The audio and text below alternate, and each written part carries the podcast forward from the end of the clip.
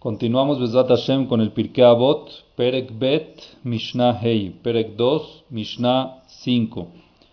Dice el Pirkei Avot así, ahorita ya dejó de hablar Rabban Gamliel y empieza a hablar Hillel.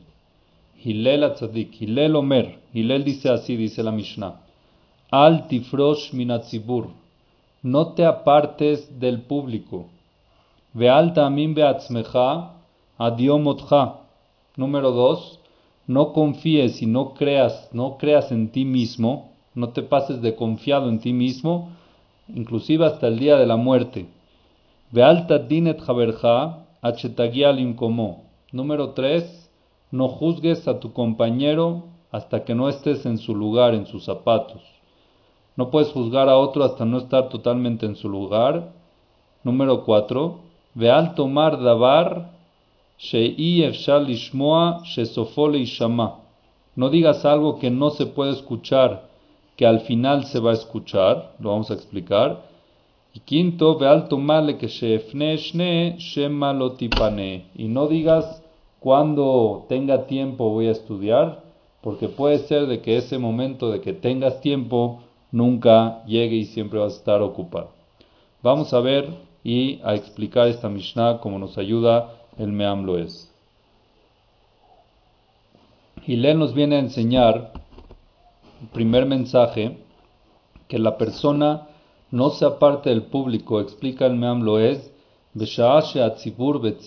en un momento cuando el público general, una comunidad, un público en general está pasando una situación difícil, es muy importante que la persona no se aparte y que no diga, oye, a mí yo no tengo nada que ver con esto, ¿Qué me importa de que todos están así? Yo me quedo encerrado en mi casa y Shalom alay nafshi, que me voy a vivir bien.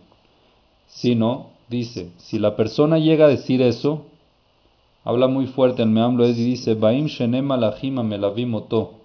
Vienen dos ángeles que acompañan a la persona en todo momento y ponen sus manos sobre la cabeza de esa persona y dicen así, Ploni sheparash minatzibur tal persona que se separó de este público, que no tenga parte para ver el consuelo de este público. Y lo alenu lo traducen a que termina olam kodem zemano. Eso, si es que no puede ver el consuelo del público, va a llegar un momento que va a mejorar, pero esta persona no lo puede ver. Entonces, ¿qué tiene que pasar? A Kadosh Baruj le quita la vida para que no llegue a ver el momento de mejoría del público por el hecho que se apartó de ese público lo Por eso es muy importante involucrarse en necesidades que están pasando y ayudar en esas necesidades. ¿Por qué? Porque dice, Kola y Matzibur, toda persona que se une en las situaciones que está pasando el público en general, tiene el mérito de ver el consuelo del Sibur. ¿Ok? ¿Esto dónde lo podemos ver? Esto lo vemos muy importante, por ejemplo, en la Megilat Ruth. En la Megilat Ruth que se lee en Shavuot, Elimelech era una persona importante de los Yehudim que estaba en Eretz Israel, en Bethlehem, y había mucha hambre y él tenía dinero. Y estaba pasando el pueblo de Israel una situación muy difícil. Y Elimelech que dijo, yo me voy. Me voy, yo estoy bien, yo no quiero que me vengan a pedir dinero. Y se fue a Moab. Y al final, ¿qué hizo a Kadosh Lo mató. Mató a Elimelech. Y no vio, ya no llegó a ver Elimelech cuando Eres Israel se compuso y ya estaba bien. ¿Por qué? Porque Uparash Minatzibur se apartó del público. Sigue diciendo el Peleyo, el Meamlo es perdón, que viene el Taná a enseñarnos otra cosa aquí de que la persona, aparte de cuando el público está pasando situaciones difíciles, que no sea parte del público, otra explicación es que nos enseña que cuando la persona vaya a rezar, que rece siempre con el público y que no rece solo. Porque cuando la persona está rezando sola, cuando uno reza solo tiene que rezar con muchísima concentración y que la tefilá no vaya a tener ningún tipo de daño, ningún tipo que sea totalmente íntegra para que sea apta esa tefilá a recibirse en el cielo. ¿Por qué? porque cuando uno reza y la tefilá la llevan al cielo y la reciben individualmente, empiezan a abrir la carpeta de esa persona que mandó la tefilá para ver si es apta para ser recibida. Y de repente empiezan a decir, no, esa persona hizo tal pecado en tal día, tal hora, tal cosa, entonces mejor que esa, que esa tefilá no sea recibida en el mundo. Y tanto así, tanto, tanto así, que dice el Meamlo es que la persona que reza solo cuando puede rezar en un público, tiene la oportunidad de rezar en público y se aparta y reza solo, alula boli de sacaná, lo aleno. Puede llegar, puede ser contraproducente porque está despertando carpetas en el Shamaim. No quiere decir que uno tiene que dejar de rezar, uno tiene que rezar. Siempre tiene que buscar rezar con público, con sibur. Y si es que no puede rezar con público, por ejemplo, la época que ahorita estamos pasando, es bueno rezar a horas que se saben que todos rezan. En Eretz Israel, por ejemplo, pusieron un horario de rezo, ¿ok? Y pusieron, se va a decir el Odú a tal hora, la Amidad a tal hora, para que la persona sepa, así en los Hagim, rezar, que recen, que recen todos al mismo tiempo, se llama Tefilá Betzibur, aunque no estén juntos. Igual una persona, lo aleno, que tiene que estar en casa y por causa de fuerza mayor tiene que rezar él en casa, es bueno que rece en el horario que están rezando todos en el Knis, así trae la alajá, por esta misma razón. Pero la persona que mitpalel y matzibur, la persona que reza en público con un tzibur, entonces tiene una garantía de que la tefilá sube al cielo. La tefilá sí llega al Shemaim, aunque dentro de ese público haya gente no buena, en Akadosh Barujú es bitfilat rabim. Akadosh Barujú nunca desprecia la tefilá de un público. La tefilá de un público es generalizada y no se baja a detalles de cada uno, y es muy bien recibida en el Shamaim y es por eso muy importante no apartarse del Sibur en la tefilá, la segunda explicación que trae el Meamlo es. Aquí trae una historia que justamente esta, este, eh, este tema lo tocó el Kuzari con Rabbi Uda Levi.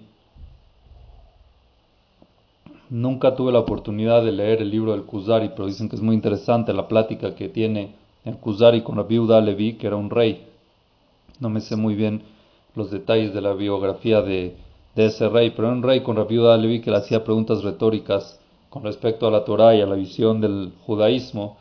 Y el Kuzari le preguntó a Rabbi Levi si no es mejor rezar en la casa.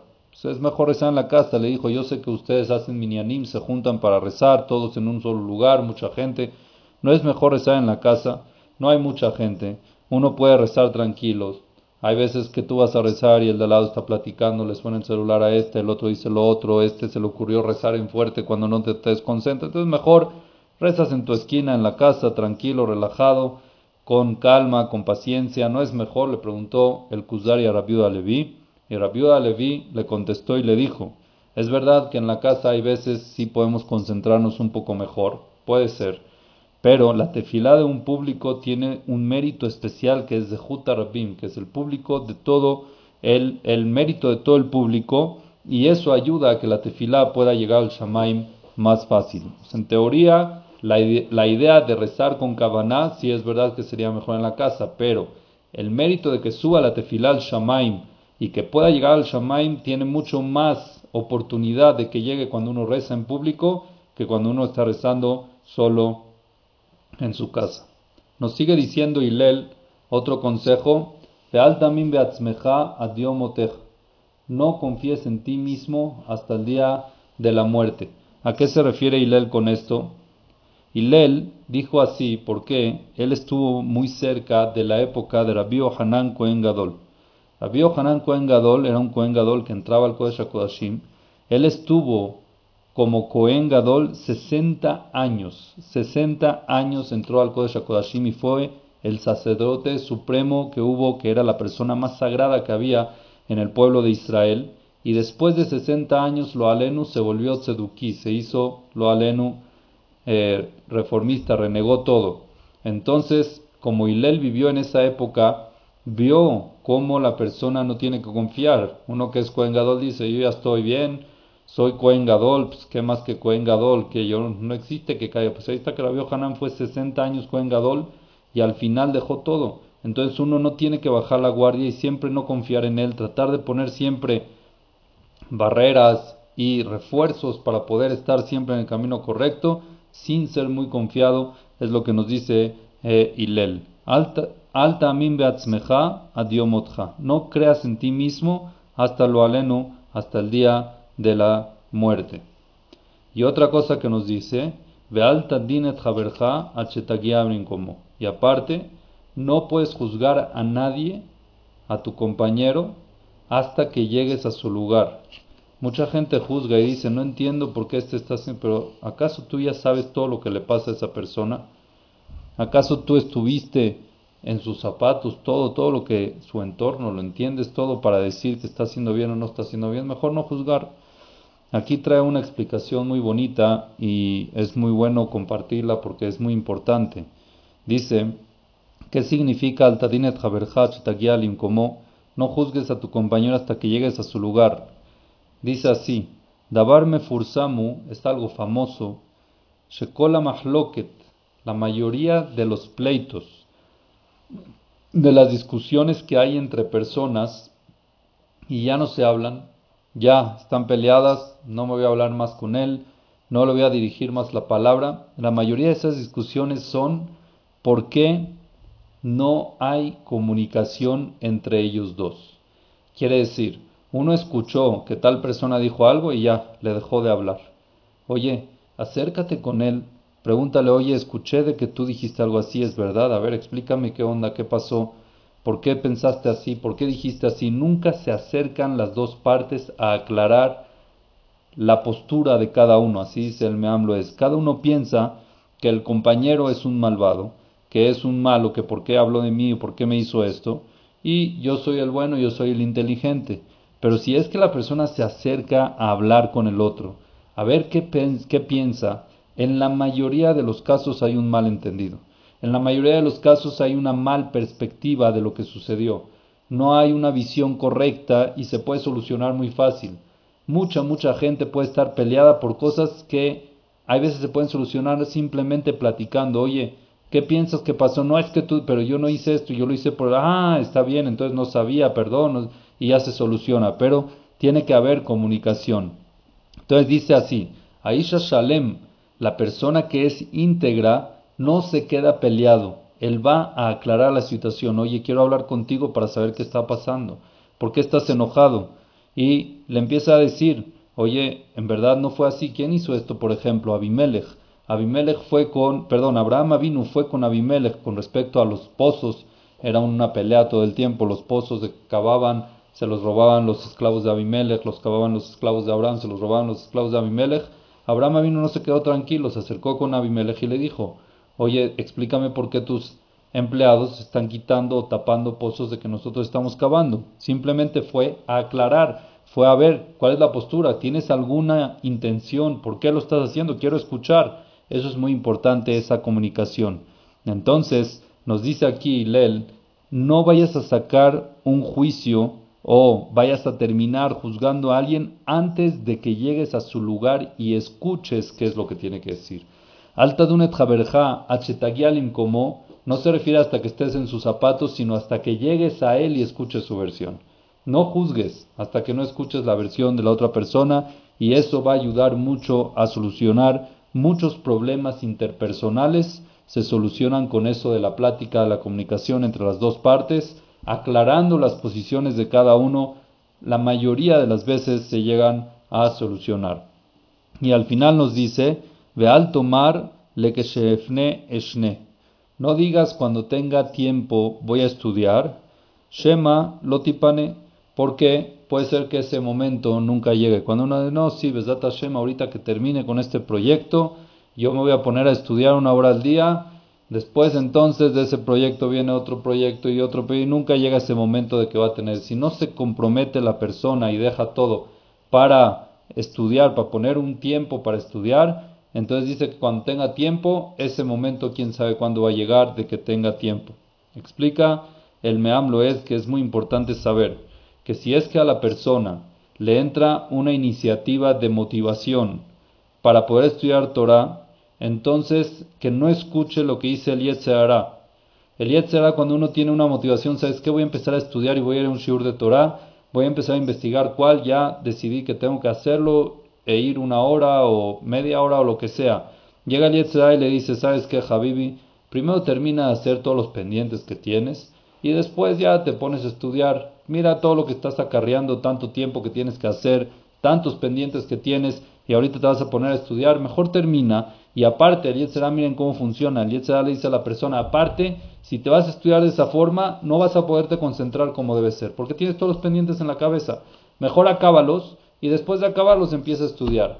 Toda la idea del Yetzirah es únicamente enfriar a la persona para que no entre a estudiar Torah. Dice Hilel, no digas eso nunca. No digas que cuando termine mis pendientes o cuando tenga tiempo lo hago, porque Shema lo tipone no vas a tener, o quién sabe si va a llegar ese momento. Entonces, ¿qué tenemos que hacer?